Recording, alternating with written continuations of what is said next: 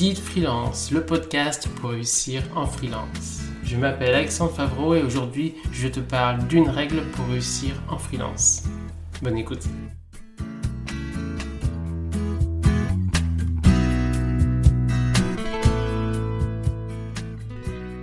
Du travail de qualité, tu fourniras. Dans cet épisode, je vais te parler de la qualité du travail différentes parties de l'épisode. Première partie définition, deuxième partie pourquoi c'est essentiel de faire du travail de qualité et dernière partie où je vais te proposer de faire un exercice. Il faut savoir que cette règle du travail de qualité tu fourniras est une règle qui peut paraître logique et qui l'est d'ailleurs, mais c'est une notion où je vais aller un peu plus loin pour t'expliquer pourquoi c'est essentiel quand on est freelance. Première partie, la définition. Du travail de qualité tu fourniras ça veut dire que tu dois faire un travail de très bonne qualité et le meilleur travail possible en fonction du devis ou contrat que tu as signé. Donc tu dois respecter concrètement, parfaitement la qualité du travail qui est attendu par le client et que tu as défini lors de ton devis ou contrat. Donc il faut travailler de la meilleure manière possible. Deuxième partie, pourquoi c'est essentiel? Deux éléments importants. C'est essentiel pour satisfaire le client il est important quand on est freelance de satisfaire le client pour différentes raisons. Pourquoi? Parce que le client t'amènera d'autres clients plus facilement si tu le satisfais et si tu le satisfais pas, évidemment, il t'amènera pas de, nouveaux clients et te recommandera pas. Pour qu'il te donne des avis positifs à l'écrit, notamment sur Internet, pour qu'il évite de te mettre des avis négatifs, notamment sur Google ou ailleurs, et aussi pour le fidéliser, pour qu'il signe lui-même d'autres prestations il est bien plus facile de signer un client existant qu'un nouveau client. Il faut le savoir, c'est archi connu en commercial. Donc pour le fidéliser, il faut que le travail soit de très bonne qualité. Donc deuxième élément de pourquoi c'est essentiel, tu développeras plus facilement ton réseau et tu trouveras et fidéliseras plus facilement des prescripteurs si tu fais du très bon travail. Je rappelle que les prescripteurs sont des personnes que tu connais et qui connaissent des prospects et qui vont te recommander auprès de prospects. Soit ils vont te recommander auprès de prospects et ensuite il n'y aura pas de lien entre le prescripteur, le prospect et toi.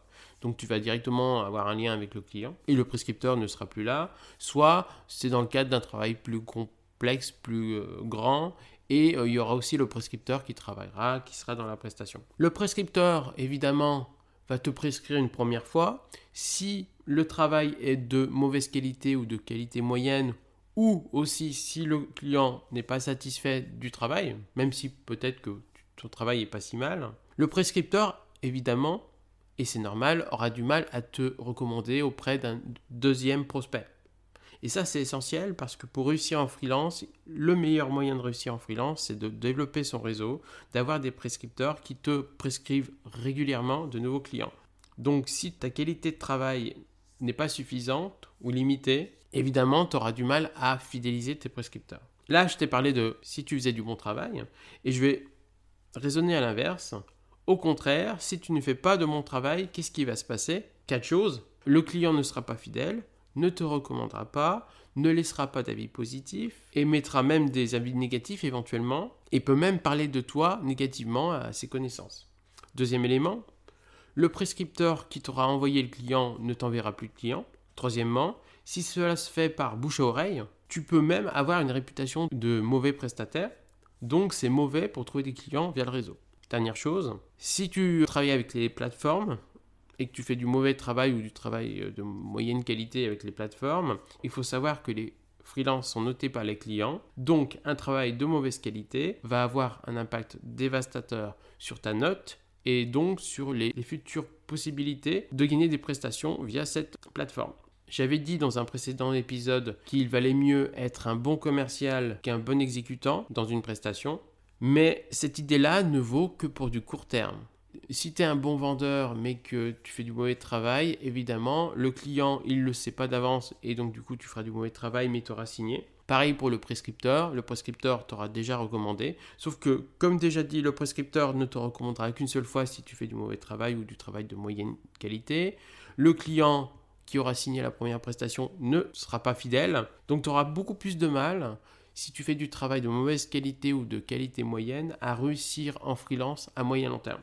Je te propose dans cette dernière partie de faire un exercice. Deux parties d'exercice. Première partie, faire une étude de satisfaction de tes prestations auprès des clients actuels et des anciens clients pour évaluer la qualité de tes prestations. Tout simplement, les contacter pour leur demander s'ils sont satisfaits et éventuellement aller plus dans le détail.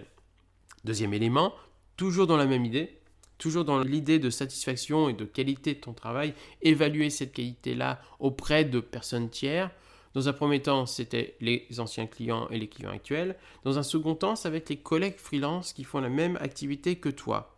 Contacte des collègues freelance qui font la même activité que toi et demande-leur, par rapport à la prestation que tu fais, la, la qualité qu'ils estiment de la prestation. Par contre, faites attention, évidemment, il faut choisir des collègues freelance avec qui tu as un très bon contact et de confiance. J'ai créé un livre blanc pour aider les freelances à réussir. Ce livre blanc s'appelle Le livre blanc du freelance tout simplement. Il fait 44 pages et il donne plein d'informations pour vous aider à mieux vivre votre vie de freelance, avoir un meilleur chiffre d'affaires, mieux prospecter, mieux gérer l'administratif. Notamment dans ce livre blanc, il y a des informations sur comment trouver des clients, comment développer son chiffre d'affaires, comment améliorer sa vie de freelance, comment faire un business plan, les différents statuts de freelance, les différents métiers qu'on peut faire en freelance, les avantages et les inconvénients d'être freelance, comment devenir freelance, comment réduire son risque d'échec quand on est freelance, comment cumuler le freelancing et le chômage, toutes les plateformes de freelance qui existent, comment faire un bon devis, comment faire une bonne facture en freelance, quelles sont les charges en freelance et comment gérer la TVA en freelance. Donc euh, comme vous pouvez le voir, il y a énormément d'informations. Il suffit de le télécharger gratuitement et vous aurez toutes ces informations là. Pour le télécharger, il y a le lien qui est dans le résumé de chaque épisode et qui est dans le résumé de mon podcast. Et si vous voulez aussi me demander, n'hésitez pas, vous pouvez me demander sur contact@guidefreelance.com.